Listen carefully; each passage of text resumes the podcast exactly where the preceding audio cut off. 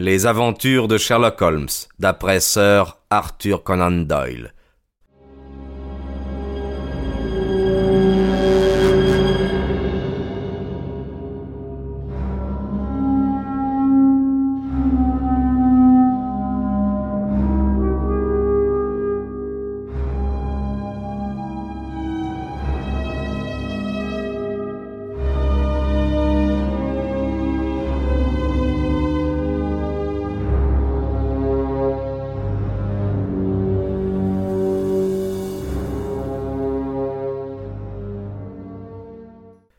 Ne cherchez pas à vous esquiver, Watson, je préfère de beaucoup avoir un témoin auprès de moi, ne serait-ce que pour contrôler mes propres souvenirs. Lord Robert Saint-Simon, annonça notre groom en ouvrant la porte.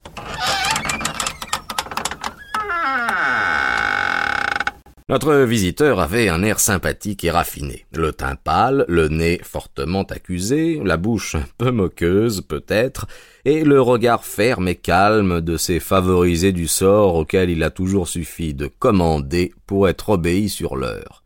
Quoique très vive d'allure, son dos un peu voûté et sa façon de plier les genoux en marchant le faisaient paraître plus âgé qu'il ne l'était en réalité. Lorsqu'il retira son chapeau au bord recourbé, nous nous aperçûmes en outre qu'il grisonnait sur les tempes et qu'il était atteint d'un commencement de calvitie. Quant à sa tenue, on pouvait dire qu'elle était d'un soigné qui frisait l'exagération. Faux col exagérément haut, redingote noire, gilet blanc, gants jaunes, bottines vernies et guêtres claires, il s'avança lentement vers nous, en tournant la tête tantôt d'un côté, tantôt de l'autre, et en jouant de la main droite avec le cordon de son pince-nez à monture d'or. Bonjour, Lord de Saint-Simon, dit Holmes en se levant pour le saluer. Asseyez-vous donc, je vous prie, et permettez-moi de vous présenter mon collègue et ami, le docteur Watson. Approchez-vous du feu et causons un peu de l'affaire qui vous amène. Une affaire extrêmement pénible pour moi, vous le concevez sans peine, monsieur Holmes. Je suis littéralement outré. Vous avez sans nul doute eu l'occasion de vous occuper déjà de questions aussi délicates que celles dont je veux vous entretenir, mais les personnes en cause n'appartenaient probablement pas une classe aussi élevée que la mienne. Pardon, Milord, euh, plus élevée au contraire. Plaît-il? Je dis plus élevé car mon dernier client dans cette catégorie d'affaires était un souverain. Pas possible. Vraiment, je n'aurais jamais cru. Et de quel souverain s'agissait-il? Du roi de Scandinavie. Comment? Sa femme à lui aussi avait disparu? Excusez-moi de ne pas répondre à votre question, milord, répondit Holmes en s'inclinant avec déférence. Mais je me dois, vous devez le comprendre, d'être aussi discret envers mes autres clients que j'ai promis de l'être pour vous. Évidemment, évidemment, vous avez pleinement raison et je vous fais mes excuses. En ce qui me concerne, je suis prêt à vous fournir toutes les indications que vous jugerez nécessaires pour établir votre hypothèse. Je vous remercie, Milord. Je suis déjà au courant des informations parues dans la presse, mais en dehors de cela, je, je ne sais rien.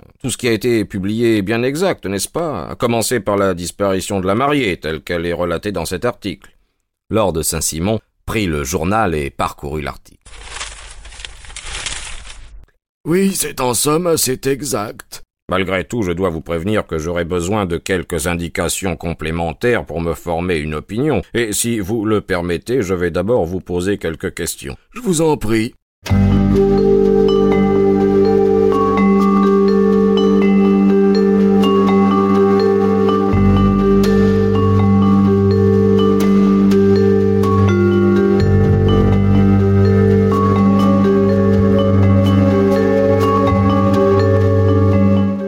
Quelle époque avez-vous fait la connaissance de mademoiselle Hattie Doran? Il y a un an à San Francisco. Vous voyagiez aux États-Unis? Oui. Vous êtes-vous fiancé avec elle? Ah non.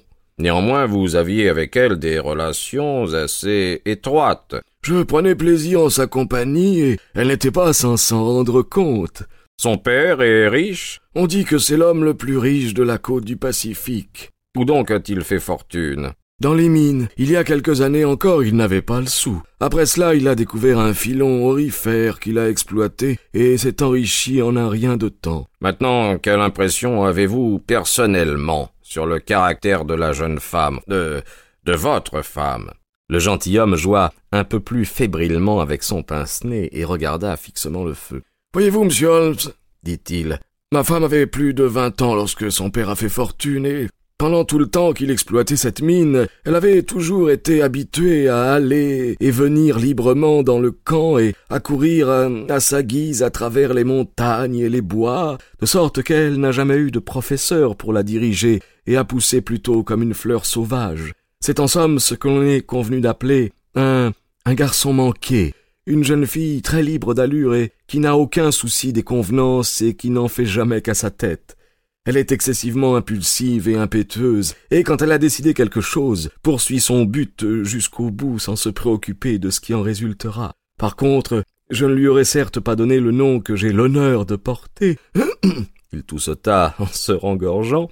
Si je n'avais pas jugé qu'elle était au fond animée de très nobles sentiments. Je la crois même capable des plus héroïques sacrifices, et je suis persuadé que jamais elle n'accomplirait aucune action capable d'entacher son honneur.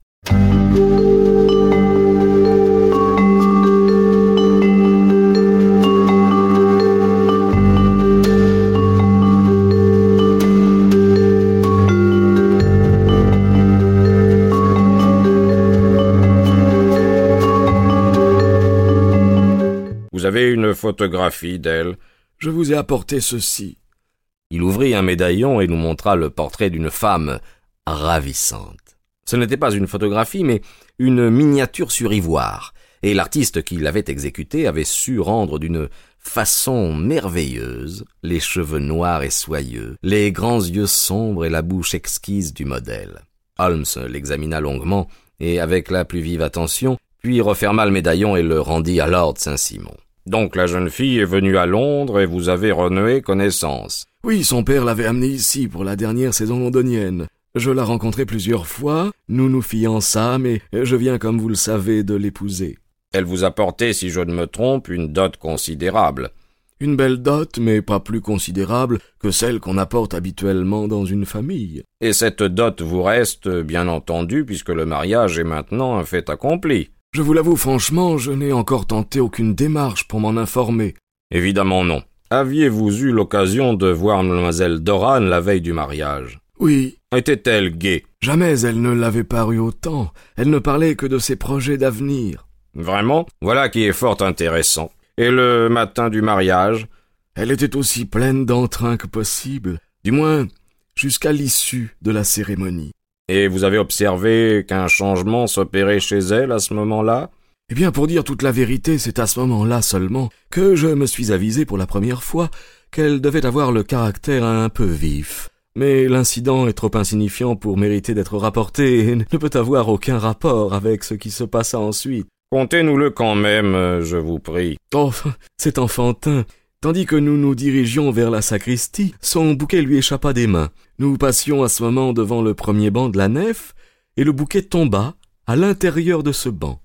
Le cortège s'arrêta un instant, mais le monsieur qui occupait le banc s'était tout de suite précipité pour ramasser le bouquet et le rendre à ma femme, et les fleurs ne paraissaient pas le moins du monde endommagées.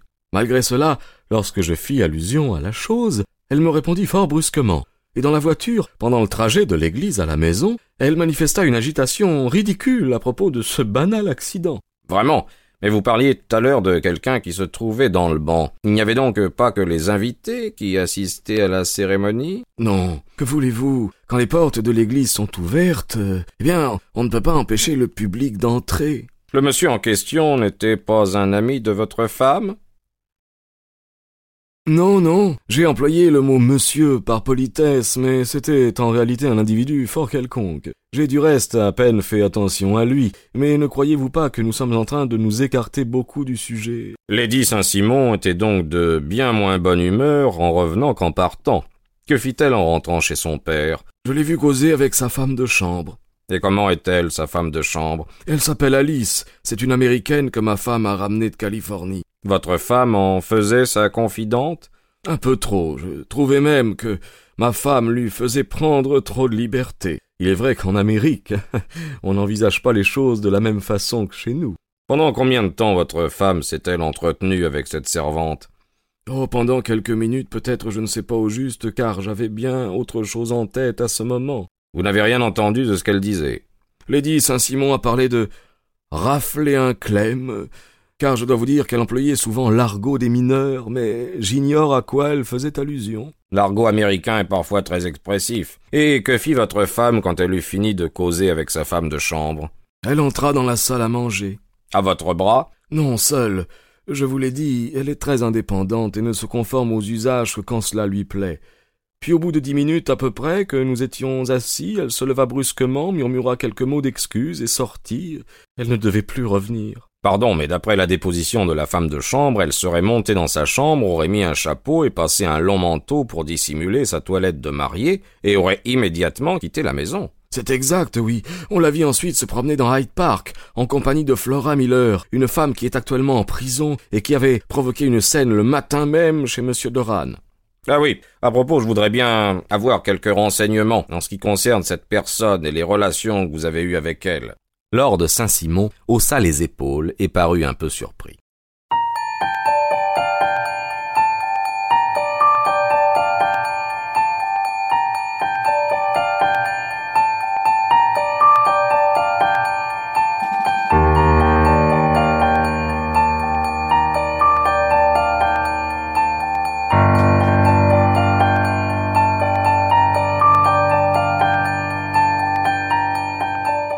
Nous avons eu, pendant des années, des relations intimes ensemble.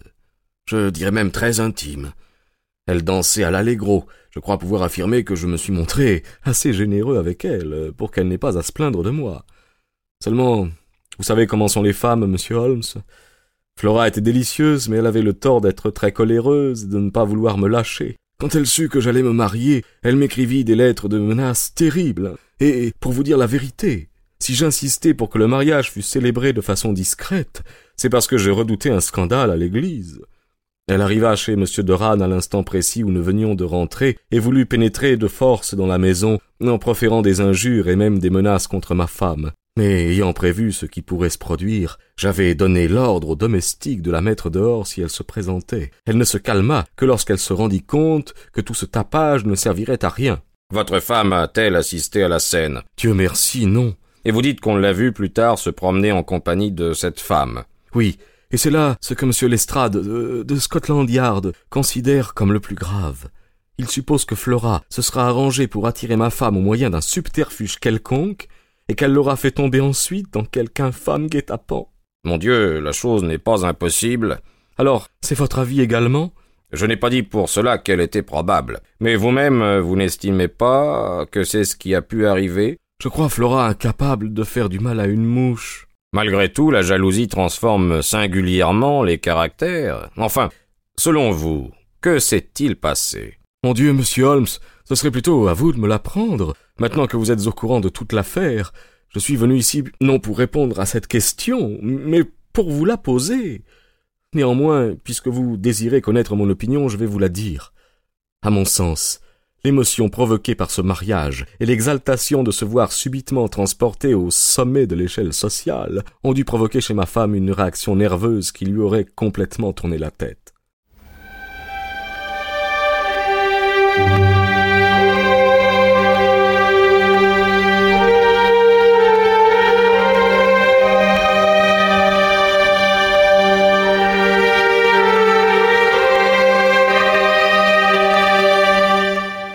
En somme, vous estimez que Lady Saint-Simon ne serait plus en possession de ses facultés? Que voulez-vous? Quand je constate que non seulement elle me repousse, mais qu'elle repousse une situation à laquelle tant d'autres ont aspiré en vain, je ne vois pas comment expliquer cela autrement. Oui, il est de fait que c'est encore une hypothèse qui peut s'admettre, répondit Holmes en souriant. Voyons, je crois être maintenant en possession de tous les éléments dont j'ai besoin. Ah, dites-moi, Lord Saint-Simon, pendant le lunch, étiez-vous assis face aux fenêtres donnant sur la rue? Oui, nous pouvions même voir l'autre côté de la chaussée, le parc qui s'étend au-delà. Très bien, je vous remercie. Alors je crois inutile de vous retenir plus longtemps. Je vous écrirai d'ici peu. Si vous êtes assez heureux pour résoudre le problème, dit notre client en se levant. C'est déjà fait. Hein, que dites-vous? Je dis qu'il est déjà résolu. Mais alors où est ma femme? Quant à cela, c'est un détail secondaire que je serai bientôt en mesure de vous fournir. Lord Saint-Simon secoua la tête. J'ai grand peur que ce ne soit en dehors de votre compétence et de la mienne, déclara-t-il. Et il nous quitta sur ces mots après nous avoir salués d'une pompeuse révérence à l'ancienne mode.